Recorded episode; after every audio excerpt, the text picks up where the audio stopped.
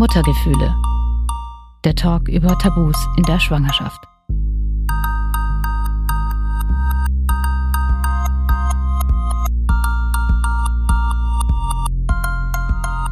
Das, was du gemacht hast, steht hinter Mord und Totschlag im Strafgesetzbuch. Also, wo man sich denkt so, hä? Also, was, was soll das? Das ist Laura. Sie hat mit 23 eine Schwangerschaft abgebrochen. Und wovon sie hier spricht, das ist der Paragraph 218. Der besagt, dass eine Abtreibung in Deutschland mit bis zu drei Jahren Gefängnis bestraft werden kann. Laura erzählt in dieser Folge offen und ehrlich von ihrer Entscheidung abzutreiben, wie ihr Weg zum Schwangerschaftsabbruch war und wie sie sich heute damit fühlt. Sie möchte mit ihrer eigenen Geschichte aber auch ein Tabu brechen, damit sich Frauen, die über einen Schwangerschaftsabbruch nachdenken, nicht allein fühlen. Wenn man anfängt zu reden, kommen überall Leute, die unglaublich dankbar sind und sagen, hey, ich habe das auch erlebt oder hey, ich kenne jemanden, der das auch erlebt hat. Und auf einmal ist man so, ah, das bin gar nicht nur ich, die diese Erfahrung gemacht habe. Es gibt auch in meinem Umfeld total viele Menschen, die diese Erfahrung gemacht haben. Hallo zusammen, ich bin Katharina und Host dieses Podcasts. Bevor wir starten, eine Triggerwarnung. In dieser Folge geht es um das Thema Abtreibung. Wenn euch das belasten könnte, dann hört euch die Folge bitte nicht oder nicht allein an. Hast, kannst du dich daran erinnern, wann du das erste Mal laut gesagt hast, ähm, ich habe abgetrieben? Ähm, ja, das müsste ein paar Wochen nach dem Abbruch gewesen sein, als ich meiner besten Freundin davon erzählt habe. Weil sie war, glaube ich, die erste Person, der ich es erzählt habe, die mich nicht währenddessen begleitet hat. Weißt du noch, wie das war? Ich war super aufgeregt. Ich habe es mir ganz fest vorgenommen. Ich wusste so, sie kam abends irgendwie zum Schilderbasteln vorbei. Und wir sind, glaube ich, sogar am nächsten Tag auf die Gegendemo vom Marsch des Lebens gegangen, von dieser Abbruchgegnerinnen-Demo in Berlin. Und ich glaube, deswegen war ich so, okay, ich will es ihr unbedingt sagen, damit sie auch weiß, warum es mir so wichtig ist, auf diese Demo zu gehen. Und ich war im Vorhinein, glaube ich, total aufgeregt, ihr das irgendwie zu sagen, aber gar nicht so sehr, weil ich Angst hatte vor ihrer Reaktion. Ich glaube, ich wusste, dass sie mich jetzt nicht irgendwie mir deswegen die Freundschaft kündigen würde. Und trotzdem war es total aufregend und total, ja. Aber es war, hat sich gut angefühlt für dich. Ja, total. Also ich war super erleichtert danach. Jetzt muss ich dich noch was fragen, weil ich das ein bisschen recherchiert habe. Ähm, hast du ein Problem mit dem Thema Abtreibung? Sagst du immer Schwangerschaftsabbruch oder ist beides für dich okay? Ich finde beides okay. Ich glaube, ich finde, ich habe glaube ich, einfach für mich persönlich so ein Ding, dass ich Worte, einige Worte schöner finde als andere. Und ich finde, Schwangerschaftsabbruch klingt schöner als Abtreibung, aber ich finde auch den Punkt total legitim zu sagen, wir sagen Abtreibung, um uns dieses Wort auch irgendwie wieder zurückzuholen und uns durch dieses Wort nicht stigmatisieren zu lassen mir, für mich passt beides. Perfekt. Ich wollte nur sicher gehen, weil bei so sensiblen Themen ähm, habe ich oft schon gemerkt, dass man ein falsches Wort wählt und der Gesprächspartner sich dann irgendwie unwohl fühlt und das wollte ich auf jeden Fall vermeiden. Ähm, aber gehen wir mal zurück am Anfang deiner Geschichte. Ja. Du warst in Norwegen, als du gemerkt hast, dass du schwanger bist. Äh, Kannst du mal erzählen, was hast du da gemacht? Was, wie war das? Was war da? Ich war für ein Erasmus in Norwegen. Also ich habe zwei Auslandssemester da gemacht und habe da studiert in der Zeit. Und dann, äh, wie war das? Also wann hast du gemerkt, dass du äh, schwanger bist? Also was war das für eine Situation? Ähm, es war der allerletzte Tag in Norwegen. Ähm, ich habe morgens um zehn den Schwangerschaftstest gemacht und habe mich dann, glaube ich, mittags um drei in den Zug nach Hause gesetzt und habe den Schwangerschaftstest eigentlich auch nur noch gemacht, um aus Norwegen wegfahren zu können und zu wissen, dass ich nicht schwanger bin, weil ich zu der Zeit schon das war im Juni. Das bedeutet, zu der Zeit hatte ich, glaube ich, schon vier Monate meine Periode nicht mehr und hatte auch deswegen schon diverse Schwangerschaftstests gemacht, die alle negativ waren. Und im Nachhinein weiß ich, dass ich im April schwanger geworden bin. Das bedeutet, ich hatte auch schon zwei Monate, bevor ich schwanger geworden bin, meine Periode nicht mehr und habe deswegen aber auch eigentlich gar nicht damit gerechnet, sondern ich hatte meine Periode immer schon unregelmäßig, auch zu der Zeit und dachte mir, das halt einfach irgendwie gerade vielleicht der Stress oder die Umstellung oder was auch immer sein wird, warum die halt gerade ausbleibt. Also ich habe nicht mehr wirklich damit gerechnet, dass sie ausbleibt, weil ich schwanger bin. Und dann hast du gesehen, das sind zwei Striche, schätze ich mal. Genau, also ich habe ähm, so ein Schwangerschaftstest, das braucht ja offiziell, glaube ich, immer irgendwie fünf Minuten oder so.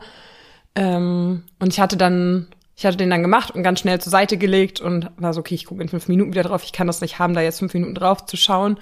Und im Nachhinein wenn man sich jetzt, wo man diese Corona-Tests kennt, total naiv, weil man mittlerweile irgendwie alle Leute wissen, der erste Streifen ist der, der nicht erscheinen sollte, sondern es sollte nur der zweite erscheinen.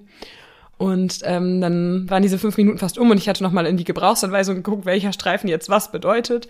Ähm, und war so, hm, der erste ist der, der nicht da sein sollte. Und ich hatte aber das Gefühl, als ich den Test zur Seite gelegt habe, dass ich diesen ersten Streifen schon gesehen habe. Und da bin ich schon ein bisschen nervös geworden. Ja, und dann habe ich drauf geguckt und dann waren da die beiden Streifen und dann war es erstmal wie so ein Kübel Eis in meinem Bauch. Was waren so deine ersten Gedanken? ich glaube gar nichts Greifbares. Ich glaube wirklich einfach nur so Scheiße, Scheiße, Scheiße, das kann nicht sein, das kann nicht sein, das kann nicht sein. Also so blanke Panik, Unglaube. Ja, Schock. Du sagst, es war dein letzter Tag in Norwegen. Ähm, hast du das dann dem Vater des Kindes, ich, der war schätzungsweise auch in Norwegen, äh, gesagt? Ja, der war auch da gerade da. Also der war, der wusste zu der Zeit, dass ich den Test mache. Ähm, genau, ich konnte ihm dann zu der Zeit sofort Bescheid sagen.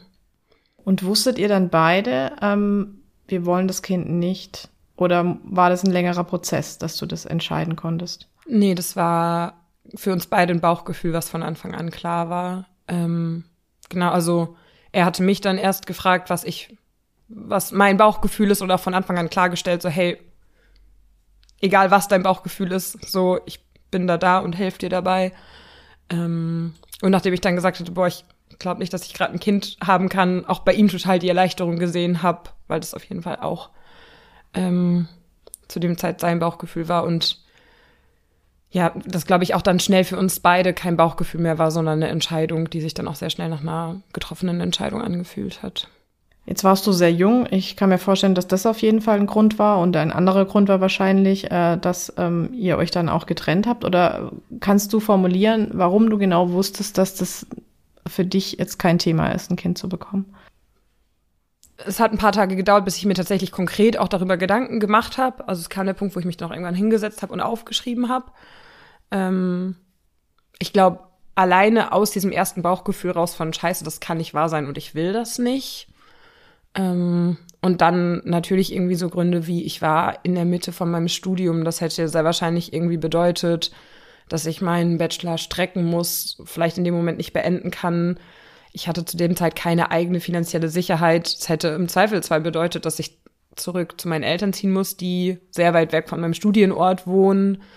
Ähm, genau, einmal irgendwie, mein Partner ist in Norwegen geblieben. Das bedeutet, wir wären auch nicht am gleichen Ort gewesen. Und es war auch zu der Zeit keine feste Beziehung, die irgendwie, ähm, wo man gesagt hätte, okay, langfristig ziehen wir da irgendwie wieder ins gleiche Land oder das ist irgendwie unser, unser Wunsch. Ähm, es war einfach, also es hätte einfach das ganze Leben, was ich zu der Zeit hätte oder hatte, einmal komplett auf den Kopf gestellt. Und ich glaube, viele Zukunftsperspektiven, die ich für mich zu der Zeit irgendwie in Erwägung gezogen habe, erstmal in weite Ferne rücken lassen oder vielleicht auch unmöglich gemacht. Hier mal noch kurz ein paar Zahlen für euch. Laut Statistischem Bundesamt waren 2022 sieben von zehn Frauen, die sich für einen Schwangerschaftsabbruch entschieden haben, zwischen 18 und 34 Jahren alt und rund 19 Prozent waren im Alter zwischen 35 und 39. Das heißt aber nicht, dass ältere Frauen nicht abgetrieben haben. Rund 8 Prozent der Frauen waren 40 Jahre und älter. 2022 ist übrigens die Zahl der Abtreibungen in Deutschland um knapp 10 Prozent gestiegen. Einen Link zu allen Zahlen findet ihr unter dieser Folge. Du bist ja dann zurück nach Deutschland. Äh, wie war das dann, als du da angekommen bist? Hast du das dann gleich deiner Familie erzählt oder wie bist du damit umgegangen? Ich bin, es war eh schon von vornherein die Idee, dass ich ähm, nicht sofort nach Hause fahre, sondern erst noch bei einem Freund vorbeifahre auf dem Rückweg ähm, das habe ich dann auch gemacht, aber ich habe aus Norwegen raus schon ziemlich direkt, nachdem ich den Test gemacht habe, meine Schwester angerufen und ihr erzählt, dass ich schwanger bin und gesagt so, hey, ich fahre jetzt zu diesem Freund und guck mal, wie es mir damit geht. Ähm, und wenn ich merke, ich kann das nicht und ich muss sofort nach Hause, kann ich dann zu dir kommen. Und ihr auch gesagt, bitte sag erstmal Mama und Papa nichts davon, auch nicht, dass ich nach Hause komme. Und genau, dann bin ich danach dann zu meiner Schwester gefahren und das war so die erste Person, bei der ich dann angekommen bin und wo ich dann auch so die ersten Schritte irgendwie eingeleitet habe, also mir dann irgendwie einen Frauenarzttermin organisiert habe und einen Pro-Familie-Termin organisiert habe. Und erst nachdem das irgendwie alles schon so ein bisschen abgewickelt war, bin ich dann zu meinen Eltern gefahren, die wohnen in der Nähe meiner Schwester und ähm, habe denen das dann auch erzählt. Wie haben die das alle aufgenommen?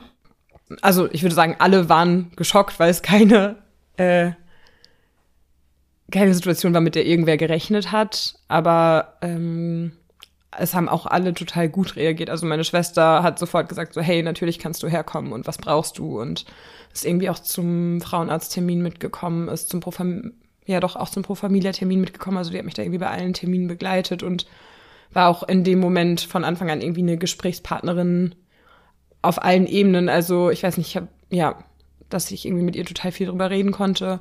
Und auch meine Eltern, also waren erstmal geschockt und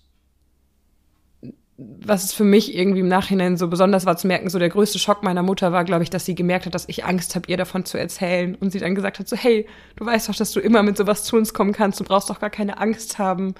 Und sie mich von Anfang an einfach in den Arm genommen haben und gesagt haben, so, das ist deine Entscheidung und wir unterstützen dich dabei und das kriegen wir alles hin. Super schön, ja. dass sie dich da so aufgenommen haben und an deiner Seite waren. Weil ja. ich glaube, das Schlimmste in so einem Moment ist, ohne es je erlebt zu haben, aber da allein zu sein einfach, ja. Total. Und das ist was, das ist eine Erfahrung, die total viele Menschen machen.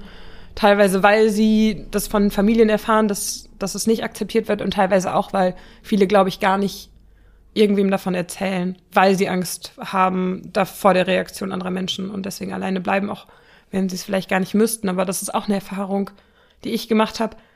Man redet sehr wenig mit Menschen darüber. Also im Nachhinein denke ich mir so, ja, natürlich kann ich meinen Eltern davon erzählen, aber ich weiß, dass ich davor da saß und mir dachte, ich habe keine Ahnung, wie meine Eltern zu diesem Thema stehen. Wir haben noch nie über dieses Thema geredet.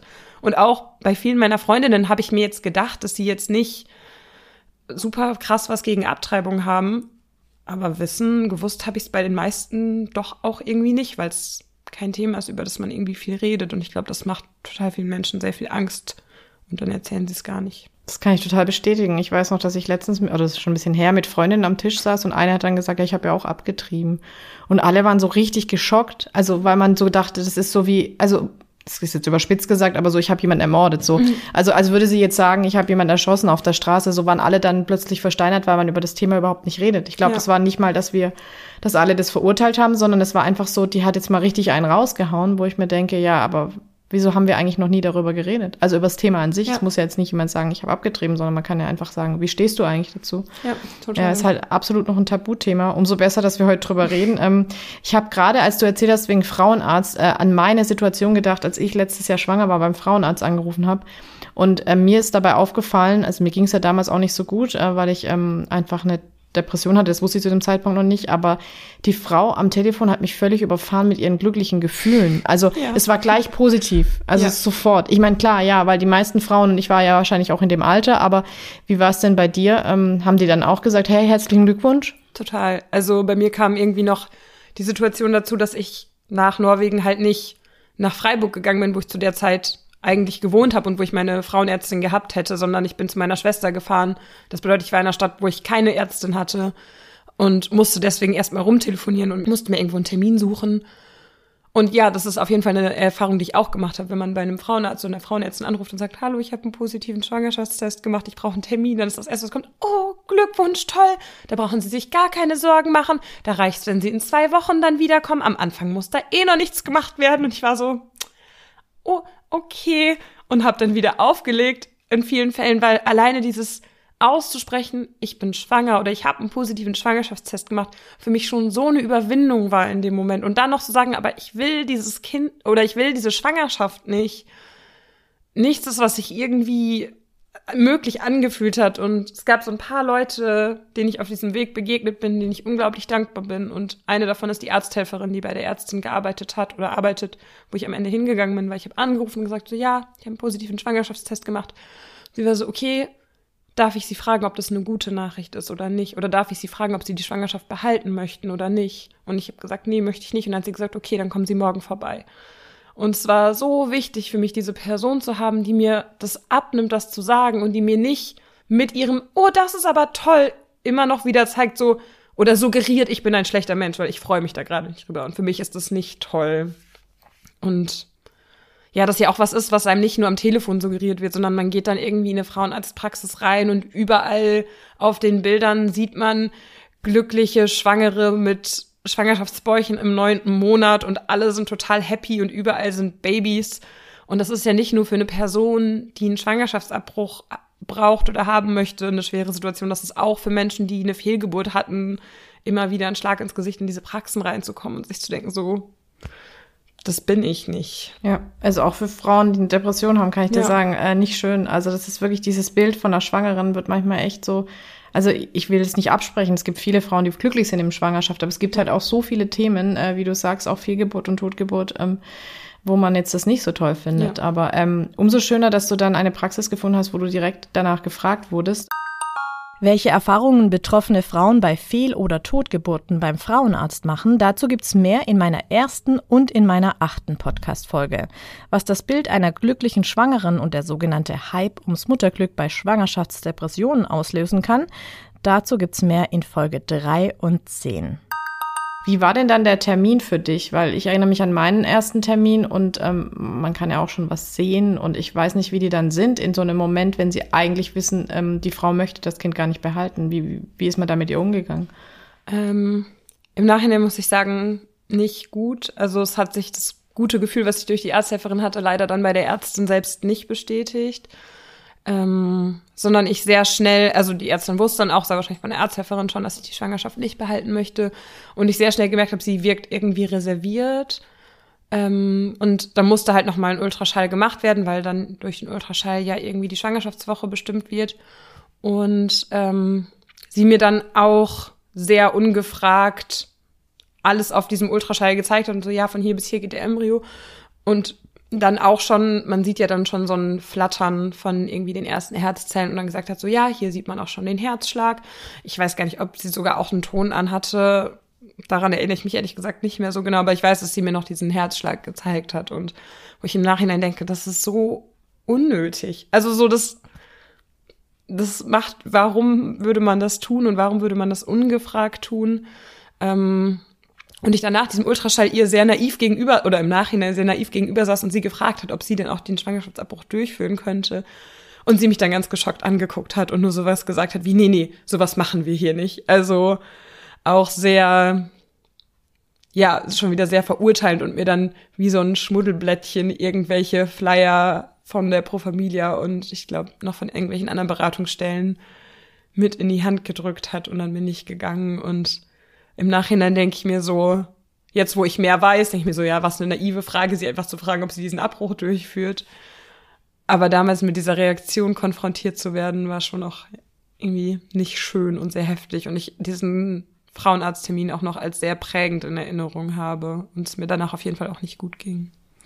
Ich will sie jetzt nicht verteidigen, aber ich weiß, dass es Menschen gibt, die sagen, also wenn jemand sich entscheidet für einen Schwangerschaftsabbruch, dann muss er auch das damit klarkommen, das zu sehen und ähm, äh, dass er was lebt, sage ich jetzt mal. So ist jetzt die Aussage der Menschen, die das sagen. Das ist jetzt nicht meine Aussage.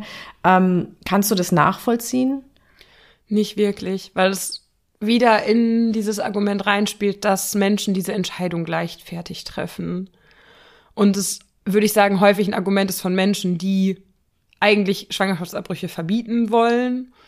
Ähm, und niemand trifft diese Entscheidung leichtfertig. Und niemand, der diese Entscheidung für sich getroffen hat, wird sich denken, ah, stimmt, so ein Embryo hat ja vielleicht schon einen Herzschlag. Ja, nee, dann mache ich das nicht. Also ich, das Einzige, was es macht, ist, es wird einem noch mehr ein schlechtes Gewissen eingeredet und es wird diese Entscheidung irgendwie mit noch mehr Schuldgefühlen und negativen Gefühlen behaftet, als sie für total viele Menschen ohnehin schon ist. Das Argument, das ich da gerade erwähnt habe und was Laura als sehr belastend empfunden hat, ist übrigens in Ungarn seit September 2022 Realität, also Pflicht für eine Abtreibung. Frauen, die ihre Schwangerschaft abbrechen wollen, müssen sich dort die Herztöne des Embryos bei einer Frauenärztin oder einem Frauenarzt anhören. Frauenrechtsorganisationen kritisieren das, weil es den Druck auf die Frauen, die sich eh in einer schwierigen Situation befinden, erhöhe gerade von Abbruchgegnerseite werden total häufig Bilder aufgemacht, die einfach nicht in der Realität entsprechen. Da werden Bilder von Embryonen gezeigt, die teilweise sehr viel weiter in der Schwangerschaft sind, also dann irgendwie teilweise schon, ich weiß nicht, fünfter, sechster, siebter Monat, wo ein Schwangerschaftsabbruch nach Beratungsregel in Deutschland schon gar nicht mehr möglich ist. Und ich finde auch, wenn man von Herzschlag spricht, man stellt sich dann immer so ein mini-anatomisches Herz vor, was schon fertig ist und schlägt. Und das ist es ja in den frühen Wochen auch nicht. Das sind Zellen, die haben einen eigenen Puls und die zucken. Das hat mit dem Herzschlag, den man sich darunter vorstellt, in vielen Fällen einfach auch noch nicht so viel zu tun und ähm, ja, ich, ich den Punkt einfach nicht sehe, warum, warum man das einfordern würde, weil es eben niemand trifft diese Entscheidung leichtfertig. Niemand denkt sich so, ah ja, ist jetzt ja praktisch dann wie eine Verhütungsmethode. Dafür ist dieser Weg so schwer und dafür wird einem so viel Stigmatisierung entgegengebracht. Also, ja. Wenn du von Stigmatisierung sprichst, es ist ja auch eigentlich so, dass es ähm, in Deutschland ja eigentlich verboten ist, eine Schwangerschaft abzubrechen. Es gilt als illegal, man kann sogar ins Gefängnis kommen, es sei denn, man hält sich an diese ganzen Empfehlungen durch die Beratung. Ähm, dann kann man abtreiben. Äh, ich weiß nicht, hast du dich irgendwie, man hört es schon ein bisschen raus, so als ich ist jetzt überspitzt gesagt, aber Straftäterin gefühlt oder als jemand, der gerade was tut, was verboten ist in Deutschland? Mm, ich glaube nicht so bewusst. Und ich glaube, dass ich mich zu der Zeit auch einfach, also ich glaube, das kam, wenn dann, oder ich habe mich zu der Zeit nicht so gefühlt, weil ich mich, glaube ich, zu der Zeit mit der Rechtslage in Deutschland einfach nicht so auskannte. Und ich glaube, diese Wut über diese Gesetzeslage erst im Nachhinein kam durch irgendwie dann auch mein Aktivismus. Und ich zu der Zeit aber schon so gefestigt auch in meiner Position war, dass ich mich auch im Nachhinein nicht als Straftäterin fühle. Und es aber natürlich trotzdem was mit einem macht, wenn man sagt, das, was du gemacht hast, steht hinter Mord und Totschlag im Strafgesetzbuch. Also, wo man sich denkt so, hä? Also, was, was soll das? Und ja, es ja sogar so ist, dass es illegal bleibt, auch wenn man sich an diese ganzen Regeln hält. Es wird dann einfach nur nicht bestraft, aber es wird trotzdem gesagt, es ist trotzdem eine Straftat, die du begehst und mich das, glaube ich, in dem Moment noch nicht so getroffen hat, aber ich weiß bei vielen Menschen, dass es für sie total, ähm, also dass sie sich so gefühlt haben. Und ich glaube, es macht auch einfach was mit dem gesellschaftlichen Klima. Also es ist sehr viel leichter, eine Person für was zu verurteilen, wenn man sagen kann, aber es steht ja im Gesetz. Es ist ja verboten, das sagt unser Gesetz. Und ja. Hast du sowas schon mal erlebt? Dass dir jemand gesagt hat, also du weißt schon, dass du gerade ähm, was gegen das Gesetz machst mhm. oder gemacht hast? Nee, nicht persönlich. Also ich habe generell bisher sehr viel Glück gehabt, dass mir noch niemand persönlich das so ins Gesicht gesagt hat. Zwar irgendwie dann, natürlich, wenn man damit in die Öffentlichkeit geht, gab es irgendwie Kommentare unter Videos oder Fotos, ähm, aber die alle eher in Richtung gingen von zu dumm zu verhüten und was es da nicht alles an tollen Klischees dann gibt. Ja. Reagierst du darauf oder ignorierst du das? Unterschiedlich. Kommt auf der einen Seite immer sehr darauf an, wie viel Kraft ich habe. Es kommt auch darauf an, wie die Kritik formuliert ist. Also häufig, oder in, was heißt häufig, in einigen Fällen ist es dann halt auch eher so, wo man das Gefühl hat, die Leute möchten in diesen Diskurs gehen. Ähm, und gerade wenn es nicht beleidigend ist, ich dann schon noch darauf eingehe. Manchmal auch auf die sehr beleidigenden oder was heißt auf die sehr beleidigenden Kommentare einfach dann so, gerade wenn sowas gesagt wird wie, aber dafür gibt's doch Verhütungsmittel, einfach nochmal drunter zu schreiben, hey, aber kein, ja, es gibt kein Verhütungsmittel, was 100% sicher ist. So, man kann nicht zu 100% verhüten. Ich glaube, fast die Menschen, der Hälfte der Menschen, die einen Schwangerschaftsabbruch haben, haben verhütet zu der Zeit, als sie schwanger geworden sind. Also ähm, so ein bisschen schon, aber auch immer im Ermessen meiner eigenen Kräfte und Kapazitäten. Gehen wir nochmal zurück äh, zu, zur Geschichte an sich. Ähm, wir haben gerade über Beratung gesprochen, die ist ja auch eine Pflicht, kann man ja sagen. Ähm, du hast Pro Familia genannt. Ähm, wie war denn dieser Beratungstermin für dich? Hast du dich da gut aufgehoben gefühlt oder was bespricht man denn da? Ja, also die Pro Familia Beraterin ist eine oder die zweite Person, der ich in meiner Geschichte extrem dankbar bin dafür, dass ich ihr begegnet bin auf dem Weg, weil für mich dieser Beratungstermin total gut war. Ähm, ich wurde von Anfang an von ihr gefragt, wie sicher ich mit meiner Entscheidung war. Ich sollte es, glaube ich, irgendwie in Prozenten angeben und habe dann gesagt, so, boah, ist ja wahrscheinlich irgendwas zwischen 80 und 90 Prozent. Und dann meinte sie, okay, dann geht's hier nicht mehr darum, dass wir gemeinsam eine Entscheidung finden, sondern dann geht's hier nur noch darum, dass du die Informationen bekommst, die du für deine Entscheidung brauchst. Und dann ging es auch nur noch darum. Also mir wurde jetzt nicht irgendwie gesagt, das könnten Finanzierungshilfen mit einem Neugeborenen sein oder was auch immer. Ähm, sondern sie mir dann einfach die Methoden erklärt hat, eine Liste gegeben hat, wo die Ärztinnen draufstehen. Ich war total froh, dass ich meine Schwester dabei hatte, weil mein Kopf auch bei diesem Beratungstermin einfach auch so ein bisschen leer war und meine Schwester dann einfach auch noch viele Fragen stellen konnte, die mir in dem Moment auch gar nicht eingefallen sind. Wenn ihr mehr über die Beratungsmöglichkeiten bei Schwangerschaftsabbrüchen von Pro Familia erfahren wollt, findet ihr einen Link zur Homepage auf dieser Seite. Pro Familia kann euch übrigens in ganz vielen Punkten zur Schwangerschaft helfen. Mein Mann und ich haben uns da zum Beispiel zum Thema Elterngeld und Elternzeit beraten lassen. Und eine Sache, die sie zu mir gesagt hat, wo ich unglaublich dankbar drüber bin, war, dass ich mir selbst einen Brief schreiben soll, warum ich mich für diesen Abbruch entschieden habe, ähm, was ich dann auch gemacht habe und ihre Argumentation war, ich soll mir diesen Brief schreiben, dass wenn ich irgendwann noch mal anfange daran zu zweifeln, warum ich mich so entschieden habe, dass ich was habe, was ich rausholen kann.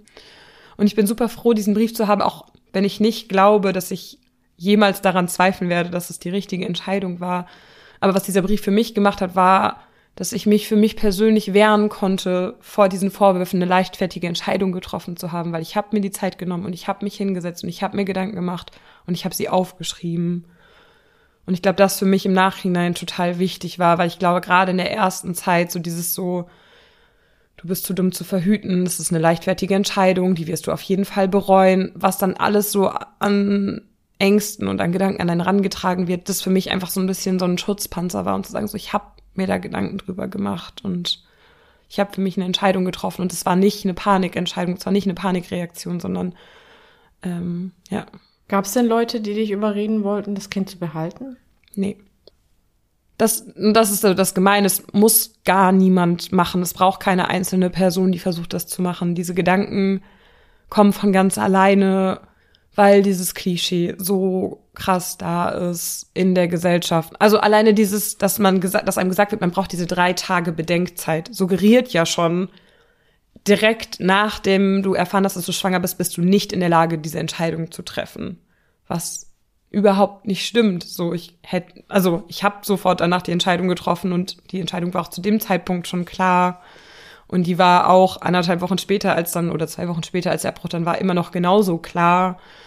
Ähm, und ja, es einfach so dieses Klischee gibt von eben auch zu dumm zum Verhüten, nicht verantwortungsbewusst was so stark in der Gesellschaft verankert ist, dass niemand in der Situation, wo man ungewollt schwanger ist, noch an einen rantreten muss und einem sagen muss, das bist du, sondern zumindest in meinem Fall, ich hatte diese ganzen Vorurteile so internalisiert, die Gedanken sind von ganz alleine gekommen. Wie war denn dann der Tag des Abbruchs? Kannst du dich da noch dran erinnern? Mhm. Ähm, ich musste in die nächstgrößere Stadt, also ich war zu der Zeit schon wieder bei meinen Eltern und wir mussten dann in die nächstgrößere Stadt fahren. Ähm, ich war super nervös, hauptsächlich deswegen, weil ich eigentlich gar nicht zu dem Arzt wollte, wo ich am Ende dann einen Termin gemacht habe. Ähm, die Pro Familia Beraterin hatte mir schon gesagt, so ja, der praktiziert noch, der ist aber schon über 80. Ein paar Patientinnen sagen, es ist eher ein steriles oder ein paar Schwangere sagen, es ist eher ein steriles Umfeld. Und nach dem Pro Familia Termin ich mir dachte, okay, zu dem gehe ich auf jeden Fall nicht. Und dann habe ich mir diese Liste angeguckt, dachte mir so, ich habe in der näheren Umgebung, also in einem Umkreis von 60 Kilometern die Auswahl zwischen zwei Ärztinnen, wovon einer er ist. Und bei ihm habe ich einen Termin im, am Mittwoch bekommen, glaube ich, und der andere Termin wäre am Freitag gewesen. Oder ich weiß gar nicht, ob die andere Ärztin überhaupt, ich habe einen chirurgischen Abbruch gehabt, ob die andere Ärztin überhaupt chirurgische Abbrüche angeboten hat. Es gibt zwei Möglichkeiten, eine Schwangerschaft in Deutschland abzubrechen. Chirurgisch, also durch einen Eingriff. Diese Methode hat Laura durchführen lassen. Oder mit Medikamenten. Auf ihrer Homepage erklärt Laura die Unterschiede dieser Methoden. Und ich habe euch zum Nachlesen noch zwei Links von der Bundeszentrale für gesundheitliche Aufklärung unter diese Folge gepackt. Ich war irgendwie schon natürlich super nervös ähm, beide meine Eltern haben mich dann hingefahren in die Praxis oder ins dann so ein ambulantes Operationszentrum gewesen. Ähm, und dann, ja, dann haben wir uns das dann wie so eine Arztpraxis, kann man sich das vorstellen, dann haben wir irgendwie äh, die Anmeldung gemacht. Dann gab es noch so ein Aufklärungsgespräch, was auch sehr weird war. Also wo ich dann auch wieder dachte, so, ich weiß nicht, ähm, wo man vielleicht auch gemerkt hat, dass er schon über 80 ist und nicht mehr so ganz auf dem aktuellsten Stand bei gewissen medizinischen Dingen war, was dann natürlich bei mir auch jetzt nicht mein ein gutes Bauchgefühl irgendwie ausgelöst hat. Ähm, was hat er denn gesagt zum Beispiel? Also ist ja noch was im Gedächtnis geblieben? Ähm, ja, es ging dann darum, wie ich verhüten möchte nach dem Abbruch und ähm, er hatte dann gesagt, er könnte mir eine Spirale einlegen. Er versteht auch gar nicht, warum man die Spirale nach drei Jahren immer rausnimmt. Die könnte man auch 30 Jahre liegen lassen, die wird immer noch funktionieren. Wo ich mir dachte so, Ich glaube, es gibt einen Grund, warum die nach drei Jahren gewechselt wird. Ähm, das waren so Sachen, wo ich dann einfach dachte, so, nee, nee, das mache ich mit meiner Frauenärztin, wenn ich wieder in Freiburg bin. Das brauchen wir jetzt nicht machen. Ähm, ja, und dann ging es eigentlich sehr schnell. Dann bin ich in diesen OP-Raum reingegangen. Ich hatte einen sehr netten Anästhesisten, der dann meinte, denk an irgendwas Schönes, davon wirst du träumen während der Narkose. Und dann, ich meine, ich weiß nicht selber nicht genau, wie lange es war. Ich glaube, der Eingriff dauert so zehn Minuten. Das bedeutet sehr wahrscheinlich so 20 Minuten später bin ich dann wieder aufgewacht. Wie ging's dir denn danach? Also psychisch ist ein Punkt, aber auch körperlich. Also es macht ja auch was mit einem. Mhm, mh. Ich meine, direkt nachdem man aufwacht, ist man einfach, oder war ich einfach so sehr benebelt ähm, und habe mich sehr schlapp gefühlt. Körperlich auch, also einfach so ein Gefühl von Schlappheit und schon auch Unterbauchschmerzen. Also es fühlt sich einfach an wie so eine sehr, sehr starke, wie so sehr starke Periodenschmerzen oder so. Ja, es fühlt sich so ein bisschen an nach dem, was es ja auch ist, dass jemand irgendwas im Uterus gemacht hat. Also so, ähm, was der Uterus nicht gerne hat. Und wir sind dann nach Hause gefahren ich habe, glaube ich, dann irgendwie nachmittags eine Schmerztablette genommen und dann den Tag über auf der, auf der Couch geschlafen. Und am nächsten Tag war es dann irgendwie auch schon wieder, war es schon wieder besser. Also ich glaube, es war der erste Tag, wo ich irgendwie dann diese Schmerzen hatte und danach hat es auch schon wieder gut abgeflacht und ich auch relativ schnell, also auch relativ schnell nach dem Abbruch dann einfach ein Gefühl von Erleichterung eingesetzt hat und das Gefühl so, okay, das habe ich jetzt hinter mich gebracht. Das heißt, es ging dir psychisch auch gut. Ja. Hast du diesen Brief, von dem du vorhin erzählt hast, jemals dann nochmal gelesen? Hast du den gebraucht oder hast du den aus Interesse nochmal gelesen? Ich habe ihn nochmal gelesen, nicht weil ich ihn gebraucht habe, sondern einfach aus Interesse. Also auch noch zwei oder dreimal. Wir haben uns ja vorhin über die Rechtslage ähm, unterhalten. Da würde ich mich gerne auch noch mal ähm, ein bisschen intensiver mit dir drüber unterhalten. Mhm. Ähm, es gibt ja schon lange eine Bewegung, ich schätze, zu der gehörst du auch, die klar fordert, dieses rechtliche Verbot abzuschaffen. Ja. Ähm, der Paragraph 219a, dieses Werbeverbot, ist ja abgeschafft worden. Ähm, wie stehst du denn zu dem Abtreibungsverbot, zu dem Paragraph 218? Ja, also meiner Meinung nach hat der nichts im deutschen Gesetz zu suchen und sollte schnellstmöglich abgeschafft werden. Ich hoffe auch, also es gibt jetzt seit neuestem eine Kommission, die gerade prüft, ob man das machen kann. Ich bin mal gespannt, ob es funktioniert, aber ist für mich so, ich einfach auch nicht verstehe, warum der noch da ist. Ich es immer wieder überraschend finde, weil ich, wenn man, wenn man Leuten sagt, dass Schwangerschaftsabbrüche illegal sind in Deutschland, gerade bei jüngeren Leuten, viele wissen das gar nicht. Also viele denken, dass es legal ist. Und dann ja auch immer wieder dieses Argument kommt von, aber warum sollen wir es denn dann abschaffen? Weil es ist ja möglich. Man kann ja bis zur zwölften Woche den Abbruch haben und man kann ja aus medizinischen Gründen noch länger einen Abbruch haben. Aber was es einfach macht, ist auf der einen Seite eben, was ich meinte, so diese gesellschaftliche Verurteilung ist so viel leichter und aber auch, ähm, was es mit der Versorgungslage macht. Also wir haben in Deutschland in den letzten, ich glaube, 20 Jahren 40 Prozent der Ärztinnen verloren, die Schwangerschaftsabbrüche durchführen. Wir haben eine katastrophale Versorgungslage, wo Leute teilweise hunderte Kilometer fahren müssen, um zum Arzt oder zur Ärztin zu kommen, die einen Abbruch durchführt. Und das hat auch mit diesen Paragraphen zu tun, weil ich natürlich als Arzt oder Ärztin immer mit einem Bein auf der Seite der Illegalität stehe, wenn ich Schwangerschaftsabbrüche mache. Und das Kippen von Paragraph 219 mit Sicherheit ein Schritt in eine gute Richtung war, aber es zum Beispiel auch sehr vielleicht, also Schwangerschaftsabbrüche werden in der gynäkologischen Ausbildung zum Beispiel nicht unterrichtet. Also man muss sich als Ärztin oder als Arzt, die Abbrüche anbieten will, sehr aktiv dahinter klemmen, das zu lernen.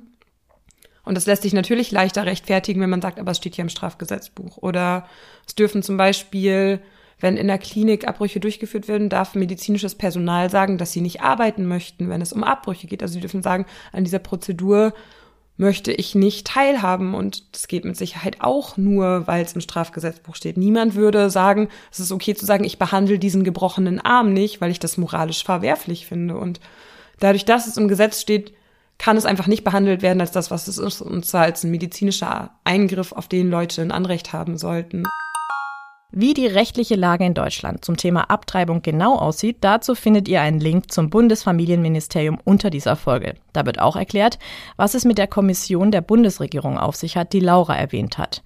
Und zum Paragraph 219a, dem Werbeverbot für Schwangerschaftsabbrüche, davon hatte ich gesprochen, findet ihr auch eine Erklärung von der Bundeszentrale für politische Bildung. Wie ist das äh, aktuell? Also wie, wie zahlt man das ganz selber oder? Das ist unterschiedlich. Also generell wird es nicht von der Kasse bezahlt und so ein Abbruch kostet die medizinischen um die 200, 300 Euro. Ein chirurgischer kann auch schon mal 500, 600, in einigen Städten noch bis zu 1000 Euro kosten. Und ähm, wenn man, ich glaube, als Person ein Einkommen unter 1000 irgendwas Euro hat, da gibt's dann noch Beträge, die draufkommen, wenn man schon Kinder hat oder Sozialhilfeempfängerin ist, dann kann man sich das vom Land finanzieren lassen. Also bei mir war es so, ich konnte zu meiner Krankenkasse gehen und mir eine Kostenerstattung holen und dann wird es darüber finanziert. Aber es ist natürlich auch wieder ein weiterer Schritt, den man machen muss. Es ist ein weiterer Termin, den man machen muss vor dem Abbruch. Also das kann man auch nicht im Nachhinein einreichen. Das muss im Vorhinein passieren. Man muss wieder vor einer wildfremden Person in einem Großraumbüro sitzen und sagen, ich bräuchte eine Kostenerstattung für einen Schwangerschaftsabbruch. Wieder nicht wissen, wie der Mensch, dem man gegenüber sitzt, reagiert, weil es ist ja auch, also, ist ja auch wieder, ja, eine Person, die da irgendwie eine sehr starke Meinung zu haben kann, im Zweifelsfall. Glaubst du, dass das ganze Prozedere, von dem du jetzt erzählst, und auch der Paragraph 218, der ja damit irgendwie zusammenhängt, ähm, es vielen Frauen auch erschwert, diesen Weg zu gehen und auch die Aufklärung ähm, in, bei Abtreibung so ein bisschen hemmt? Auf jeden Fall, ja, mit Sicherheit. Also den Weg erschwert es auf jeden Fall. Ich glaube, dass zum Beispiel, dass es mit Sicherheit Menschen gibt, die eher ihren Abbruch selber zahlen, auch wenn sie es vielleicht nicht leisten könnten oder auch wenn sie Anrecht auf Erstattung hätten, weil sie diesen extra Termin nicht machen, weil es ja auch einfach ein super enges Zeitfenster ist. Also man denkt immer so bis zur zwölften Woche, das ist ja total viel Zeit, aber wenn man sich das mal überlegt, so ein Schwangerschaftstest schlägt allerfrühestens in der fünften Woche an. Dann ist man in der fünften Woche, da muss man einen Frauenarzttermin machen. Wenn man Pech hat, wartet man eine Woche auf den, dann ist man im besten Fall Ende der sechsten Woche, dann hat man danach den Pro-Familia-Termin, der vielleicht noch mal eine halbe Woche später ist dann hat man diese drei Tage Bedenkzeit, wo man denkt, ja, okay, drei Tage, aber wenn die Bedenkzeit nicht gerade an einem Montag anfängt, dann endet die an einem Wochenende, wo auch kein Arzt praktiziert. Und bei mir, der Arzt, der den Abbruch bei mir gemacht hat, der hat einmal die Woche hat der Schwangerschaftsabbrüche gemacht. Das bedeutet, es kann dann im schlimmsten Fall sein, meine Bedenkzeit endet auf einem Freitag. Ich muss dann aber noch bis den Freitag danach warten, weil dann erst wieder Termine da sind.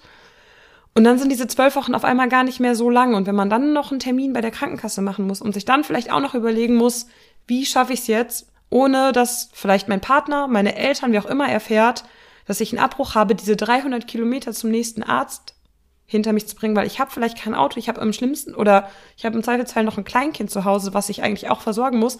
Ich darf nach einem chirurgischen Abbruch gar nicht selber Auto fahren. Das bedeutet, ich brauche eine Person, die mich hinbringt und abholt wegen der Narkose. Also das sind so viele Hürden, die einem da in den Weg gesetzt werden. Und es macht es auf jeden Fall sehr viel schwieriger. Und das ist mit Sicherheit auch noch immer einer der Gründe, warum es auch in Deutschland immer noch unsichere Abbrüche gibt, warum Leute versuchen, auf anderen Wegen Schwangerschaftsabbruch zu bekommen. Also es gibt eine Organisation, Women on Web heißt die, die vor allem Schwangerschaftsabbrüche ermöglicht für Leute in Ländern, wo es illegal ist. Die verschicken dann die Medikamente, die man für einen medikamentösen Abbruch braucht, die verschicken auch Medikamente nach Deutschland. Und ich finde, das an sich ist schon Zeichen genug, dass die Hürden viel zu groß sind, weil Menschen den Abbruch in Deutschland nicht bekommen können, so wie es gerade gemacht wird. Da kommen wir auch gleich mal dazu. Ähm, du ähm, hast ja daraus was gemacht. Also du, du, du bietest ja auch Menschen deine Hilfe an, du, du äh, sprichst darüber, du machst das alles öffentlich. Ähm, warum ist dir das so wichtig? Es hat angefangen, weil ich mir, bevor ich den Abbruch hatte, in der Zeit, wo ich schon wusste, dass ich schwanger bin, ganz verzweifelt jemanden gewünscht habe, der schon einen Schwangerschaftsabbruch hatte, mit dem ich reden kann. Weil ich kannte niemanden, ich wusste von niemandem, dass sie schon einen Schwangerschaftsabbruch hatten. Ich dachte mir so, boah, ich will mit irgendwem reden und fragen, wie das ist und was da auf mich zukommt. Ich habe, also ich wusste zu der Zeit schon, Abtreibung googeln ist im Zweifelsfall keine gute Idee, weil es einfach total viele Seiten von Abbruchgegnern gibt. Das bedeutet, ich habe mich auch gar nicht getraut, irgendwie im Internet danach zu gucken. Ähm, und dann kam danach so ein bisschen dazu, ähm, dass da gerade auch diese Diskussion in Paragraph 219a wieder sehr viel größer geworden ist. Ähm, und ich auf dieser Gegendemo vom Marsch für das Leben war und einfach so die Wut sich angefangen hat, in mir anzustauen und ich irgendwann gesagt habe, so ich muss irgendwas machen. Und so die ersten Schritte halt waren, mit Leuten im Freundeskreis darüber zu sprechen und ich einfach auch sehr schnell positives Feedback bekommen habe. Also im Sinne von, dass Leute mir entweder gesagt haben, hey, total mutig und danke, dass du es mir erzählt hast, aber auch Leute, die zu mir gekommen sind und gesagt haben, ah krass, meine Mutter, meine Tante, ich selbst hatte auch einen Schwangerschaftsabbruch. Auf einmal, wenn man anfängt zu reden, kommen überall Leute, die unglaublich dankbar sind und sagen, hey, ich habe das auch erlebt oder hey, ich kenne jemanden, der das auch erlebt hat. Und auf einmal ist man so, ah, das bin gar nicht nur ich, die diese Erfahrung gemacht habe. Es gibt auch in meinem Umfeld total viele Menschen, die diese Erfahrung gemacht haben. Ähm, und daraus ist dann so ein bisschen die Idee für das Projekt entstanden. Talk Abortion heißt es. Ähm was für Frauen kommen denn auf dich zu oder was für Geschichten hast du? Wie, wie ist es? Äh, ist es leicht, dass jemand auf dich zukommt oder merkst du, dass da schon viele gehemmt sind und, und nicht gleich so mit der Sprache rausrücken? Was ist so deine Erfahrung? Mm, es ist ganz unterschiedlich. Ich glaube, es kommt auch sehr auf den Kontext drauf an, in dem Leute auf mich zukommen. Ähm, also ich würde sagen, es sind vor allem Online-Zuschriften, die ich bekomme. Oder halt, ich meine, dadurch, dass ich mich auch mit Talk Abortion in einem größeren, also irgendwie in einem Netzwerk von Aktivismus rund um Schwangerschaftsabbrüche bewege, ich da auch immer wieder viel auf, auf viel auf Leute treffe, die dieselbe Abbrüche hatten. Und ich würde sagen, in diesem aktivistischen Netzwerk Leute sehr viel offener über ihre eigenen Erfahrungen reden.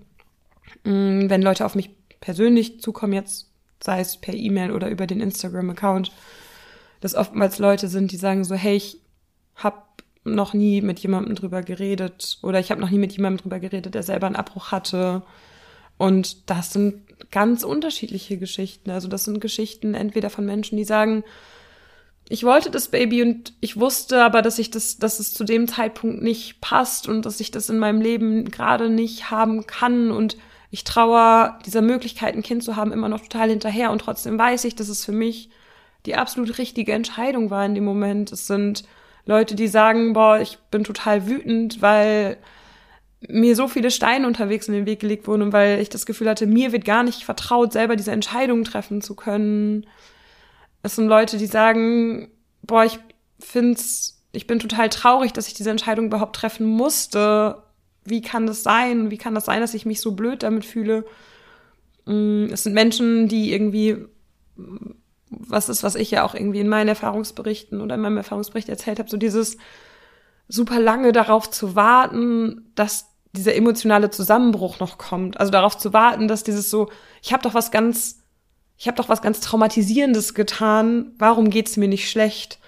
Und mich ganz lange schlecht gefühlt, dass ich, dass es mir nicht schlecht geht mit diesem Abbruch und es auch was ist, was ich total viel von Menschen höre, die sagen so, boah, ich habe mich wie so eine schreckliche Person gefühlt, weil ich mich gut gefühlt habe nach meinem Abbruch und ich mich so schuldig dafür gefühlt habe. Also es sind ganz, ganz unterschiedliche Geschichten, die da irgendwie auf mich zukommen. Liegt es deiner Meinung nach, dass sich viele so fühlen und du dich ja auch so gefühlt hast, ähm, daran, dass dieses Thema so tabuisiert ist in unserer Gesellschaft und äh, wie, wir, wie wir damit umgehen? Auf jeden Fall. Also es liegt auf jeden Fall, ich glaube, es liegt an zwei Sachen, die sehr Hand in Hand gehen. Es geht auf der einen Seite sehr darum, dass es tabuisiert ist, dass Leute durch eine Tabuisierung zum Schweigen gebracht werden, dass sie sich nicht trauen zu erzählen. Dadurch haben wir öffentlich total wenig Erzählungen und Geschichten von Schwangerschaftsabbrüchen. Also ich glaube, man geht davon aus, dass jede sechste Person, die schwanger werden kann, ein, in Deutschland einmal im Leben einen Schwangerschaftsabbruch hat. Jetzt kann man sich überlegen und sich mal in seinem Umfeld umgucken, ob man wirklich so viele Menschen kennt, die einen Schwangerschaftsabbruch hatten. Ich nicht. Bei mir sind es deutlich weniger. Ich kannte, bis ich selbst einen Abbruch hatte und angefangen habe, darüber zu reden, niemanden, ähm, der mir davon erzählt hat. Das bedeutet, wir haben einfach wenig Erfahrungsberichte von Schwangerschaftsabbrüchen und auf der, auf der anderen Seite gibt's aber ein ganz großes Stigma und ein ganz klares Bild. Wir haben, was auch in Medien immer wieder gezeigt wird, also von eben dieser unverantwortlichen, am besten noch minderjährigen Person, die nicht verhütet hat, die jetzt schwanger ist und einen Schwangerschaftsabbruch braucht und nach dem Schwangerschaftsabbruch in eine Depression verfällt. Das ist so zumindest ist das Bild, mit dem ich gefühlt aufgewachsen bin. Gerade dieses so, nach einer Schwangerschaftsabbruch fällt man in eine Depression und es ja auch ein Narrativ ist oder es sogar einen Namen dafür gibt. Post-Abortion Syndrome wird es gerne genannt von AbbruchgegnerInnen, wo man mittlerweile weiß, es ist absoluter Bullshit. Dieses Post-Abortion Syndrome gibt es nicht. Es wurde aber jahrelang propagiert und es gab und gibt einfach wenig, wenig Gegenbeispiele, weil durch dieses Tabu Leute sich nicht trauen zu reden und nicht trauen zu erzählen und dadurch Leute aber diese Idee haben von, ich sollte ja, ich sollte ja traurig sein, ich sollte mich depressiv fühlen, ich sollte mich schlecht fühlen nach dem Abbruch und ich tue das nicht, also muss was falsch sein mit mir. Wenn ihr mehr über das umstrittene Post-Abortion-Syndrom wissen wollt und welche Untersuchungen es dazu gibt, auch hier habe ich euch eine Erklärung von Pro Familia unter dieser Folge verlinkt. Und auch wenn nicht alle Frauen nach einer Abtreibung in Depressionen verfallen, gibt es natürlich aber Frauen, die unter dem Abbruch leiden. Darauf habe ich Laura in unserem Gespräch auch angesprochen. Aber man muss dazu sagen, es gibt bestimmt auch solche Fälle. Also es gibt bestimmt auch Frauen, die danach wirklich in der Depression fallen. Oder es gibt auch Frauen, die es bereuen. Und es gibt auch die Fälle von sehr, sehr jungen Frauen, die schwanger werden. genau, die gibt es alle. Und wir können nicht nur die Geschichten erzählen, wo es Menschen gut mitgeht, weil ich auch mit Leuten geredet habe, die gesagt haben, so, boah, ich fühle mich in dieser ganzen Pro-Choice-Bewegung nicht wohl, weil ich bin traurig nach meinem Abbruch und ich will diese Geschichte nicht erzählen, weil ich habe Angst, dass sie von Gegnern genutzt wird. Kurzer Einwurf. Die Pro-Choice-Bewegung kommt ursprünglich aus den USA und setzt sich dafür ein, dass Frauen das Recht haben, selbst über eine Abtreibung zu bestimmen. Die Pro-Life-Bewegung ist gegen Schwangerschaftsabbrüche. Die Aktivistinnen und Aktivisten sind dafür, dass das ungeborene Kind vom Moment der Empfängnis an geschützt werden sollte. Also das auch was ist, wo ich mir, was ich total schlimm finde, wenn Leute das Gefühl haben, sie dürfen nicht sagen, dass es ihnen schlecht ging nach dem Abbruch, weil sie dann das Angst haben, AbbruchgegnerInnen damit in die Karten zu spielen. Und es gibt auf jeden Fall Leute, die diesen, die den Abbruch bereuen danach, aber es gibt auch Zahlen, dass es sehr, sehr, sehr wenig sind. Also es gibt eine Erhebung, ich glaube, die ist jetzt auch schon ein paar Jahre alt, dass 95 Prozent der Menschen, die einen Schwangerschaftsabbruch haben, den danach nicht bereuen. Das ist eine extrem hohe Zahl. Und man davon ausgeht, dass Menschen, die es bereuen, häufig die sind, die diese Entscheidung auch nicht freiwillig treffen konnten, sondern diese Entscheidung unter Druck treffen mussten, weil Leute ihnen von außen gesagt haben, du kannst dieses Kind nicht haben, du darfst dieses Kind nicht haben, oder sich durch äußere Zwänge wie eine finanzielle Not gezwungen gesehen haben, diesen Schwangerschaftsabbruch zu machen. Aber ja, es ist auch total wichtig, dass wir auch den Leuten zuhören, die sagen, boah, emotional hätte ich mir das in dem Moment total gewünscht und ich wusste trotzdem, dass es nicht der richtige Zeitpunkt ist. Und es kann beides wahr sein. Ich kann super traurig sein. Ich kann auch Jahre später immer noch super traurig sein und trotzdem bis heute für mich wissen, dass es die richtige Entscheidung ist. Und es ist auch total wichtig, dass wir auch den 16, 17, 18-jährigen jungen schwangeren Menschen zutrauen, diese Entscheidungen für sich zu treffen und denen nicht absprechen, dass sie diese Entscheidung treffen können. Aber ich glaube, es ist einfach ein Bild, was wir haben, was nicht wahr ist. Also die Mehrzahl der Menschen, die einen Schwangerschaftsabbruch haben, hat bereits Kinder. Die Mehrzahl der Menschen, die einen Schwangerschaftsabbruch haben, sind zwischen 25 und 35 Jahre alt. Das ist nicht das Bild, was wir im Kopf haben, wenn wir an Menschen denken, die einen Schwangerschaftsabbruch haben. Und ich glaube, deswegen ist es, finde ich es total wichtig, diese Geschichten zu erzählen, um eben dieses Bild in den Köpfen der Menschen zu ändern. Weil natürlich ist es auch wichtig, dass auch von der 16-Jährigen die Geschichte erzählt wird. Aber Menschen da sehr wahrscheinlich sagen, ha, habe ich's ja gewusst, weil das passt ja zu dem, wie ich glaube, dass es ist. Es müssen eben alle Geschichten erzählt werden und nicht immer nur die eine. Ich verstehe, was du meinst, ja. Ähm, wir haben ja vorhin auch, oder du hast es erwähnt, es gibt ja auch eine große Lobby äh, Abtreibungsgegner. Ähm, ich kann mir vorstellen, dass du mit denen auch öfter mal äh, zusammentriffst oder dir was anhören musst vielleicht. Ähm, Kannst du manche Argumente von denen nachvollziehen, warum die so strikt gegen Abtreibung sind? Oder sagst du, das ist für dich absolut äh, nicht nachvollziehbar? Mm. Auf einer oberflächlichen Ebene kann ich das, ich weiß nicht, ob ich es nachvollziehen nennen würde, aber ich sehe, warum man zu diesen Schlussfolgerungen kommen kann. Ich finde sie aber super inkonsequent. Also natürlich, wenn ich den religiösen Glauben habe, dass bei der Befruchtung oder von mir aus auch schon die Eizelle und das Sperma menschliches Leben sind, dann kann ich sehen, wie Menschen zu der Schlussfolgerung kommen, okay, dieses menschliche Leben wurde getötet, also ist es Mord. Und niemand kümmert sich um dieses menschliche Leben, also muss ich es beschützen. Bis zu dem Punkt kann ich irgendwie mitgehen, aber ich finde es dann immer so sehr inkonsequent, wenn man sich dann anguckt, was aus dieser Lobby für das ungeborene Leben passiert, wenn das Leben geboren ist.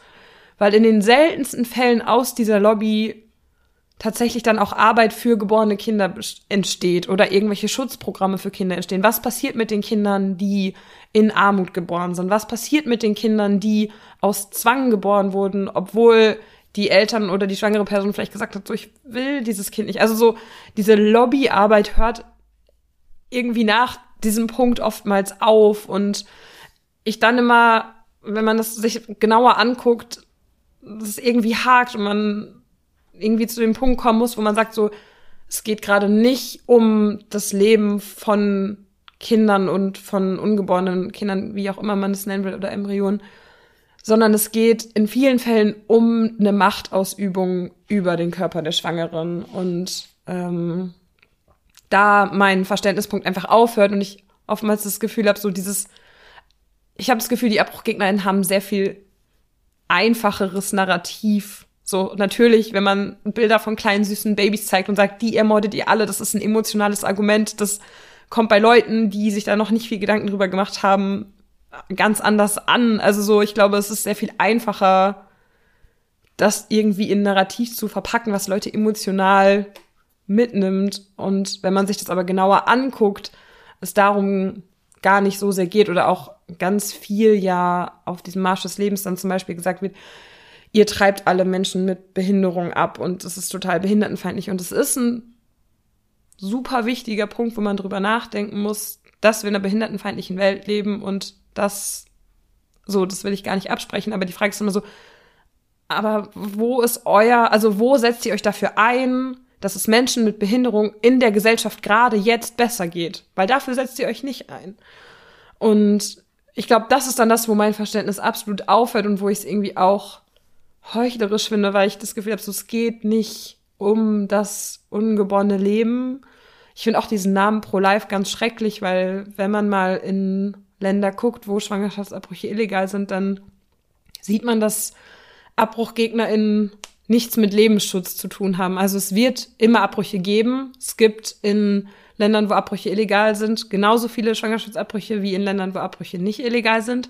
Der einzige Unterschied ist, dass sehr, sehr viel Menschen, sehr, sehr viel mehr Menschen bei dem Versuch, einen Schwangerschaftsabbruch zu haben, sterben. Das bedeutet, wenn wir Schwangerschaftsabbrüche illegalisieren, dann schützen wir nicht Leben, sondern dann bringen wir schwangere Menschen mehr und mehr in Gefahr, bei diesen Prozeduren zu sterben, weil sie unsicher sind. Und da setzt sich dann auch niemand für ein. Du meinst, weil sie jetzt gefährliche Abbrüche in Kauf nehmen, die illegal sind, oder warum sterben die? Ja, weil sie äh, gefährliche Abbrüche, also es ist dann ja dieses sehr bildhafte Symbol der Pro-Choice-Bewegung, der Kleiderbügel. Das können, also ich weiß nicht, es gibt die grausamsten ähm, Methoden, auf die Menschen versuchen, eine Schwangerschaft zu beenden, Stricknadeln. Also ja, ich glaube, da muss man auch gar nicht ins Detail gehen, aber Schwangerschaftsabbrüche sind, glaube ich, der vierthäufigste, fünfhäufigste Todesgrund in, im Kontext von Schwangerschaft und Geburt weltweit. Also es sterben, ich weiß nicht wie viel, Tausende, Zehntausende Leute jedes Jahr an unsicheren Schwangerschaftsabbrüchen. Und dann frage ich mich, was das noch mit Lebensschutz zu tun haben soll. Ähm, wir haben gerade viel über Abtreibungsgegner gesprochen. Du hast auch schon gesagt, was manche so kommentieren bei dir. Ähm, und zu sagen, ihr seid alle Mörderinnen, äh, finde ich jetzt auch einen ganz, ganz krassen Vorwurf. Ähm, was war so das Krasseste, was dir jemals eine Abtreibungsgegnerin oder ein Abtreibungsgegner entgegengerufen hat oder dir geschrieben hat? Weißt du das noch? Ähm, ich glaube, unter einem Video stand mal was von dass man mir anmerken würde, dass ich psychisch labil und nicht zurechnungsfähig bin und wie ich dann so eine Entscheidung hätte treffen können und dass diese Entscheidung an sich ja schon zeigt, dass bei mir irgendwas nicht ganz richtig ist. Also so mir quasi jede Art von Zurechnungsfähigkeit abgeschrieben wurde in diesem Kommentar. Hast du darauf reagiert oder hast du gedacht, äh, ich ignoriere es? Ich glaube, ich habe es einfach ignoriert. Ja. Ja, an mancher Stelle kann man, glaube ich, auch nicht mehr diskutieren. Wenn jemand eine sehr vorgefertigte Meinung hat, ist es manchmal auch schwer, dann überhaupt noch drauf einzugehen, ja. Und auch, also, dieser Kommentar für mich auch keine Einladung zu einer Diskussion war. Also ich glaube, es ist egal, was ich gesagt, kommentiert, geschrieben hätte in dem Moment. Es ist ja nichts, wo die Person sagt so, ah ja, stimmt, du hast recht, ich ändere meine Meinung nochmal, sondern es sind einfach Hasskommentare wo die Menschen gar kein Interesse haben, irgendwie in eine Diskussion reinzugehen und wo es auch gar nicht darum geht. Und ja. Das sind jetzt fremde Menschen, die sich jetzt ein Bild von dir machen oder das kommentieren. Ähm, bist du denn jetzt wieder in einer Partnerschaft? Nee, nee nicht. nicht. Warst du nach, danach nochmal in der ja. Partnerschaft? Und hast du dann gleich offen darüber gesprochen oder hat man dann so ein bisschen eine Hemmung und sagt, ich äh, warte jetzt erstmal, wie das läuft? Nee, ich habe offen darüber gesprochen. Aber ich rede mittlerweile auch sehr offen darüber. Also auch wenn ich Freundinnen neu kennenlerne. Ich meine, spätestens über meinen Social Media Auftritt, also spätestens wenn Leute mir auf Instagram folgen, gibt's oft, also gibt's auch auf meiner privaten Seite Connections to Talk Abortion. Das bedeutet, das ist auch nichts, was ich irgendwie geheim halten könnte. Ähm, und es ist auch was ist, was ich mit fremden Menschen, also wenn das Thema, also wenn das Gespräch irgendwie auf das Thema Schwangerschaftsabbruch kommt, dann das auch was ist, was ich einfach auch in Gesprächen sage.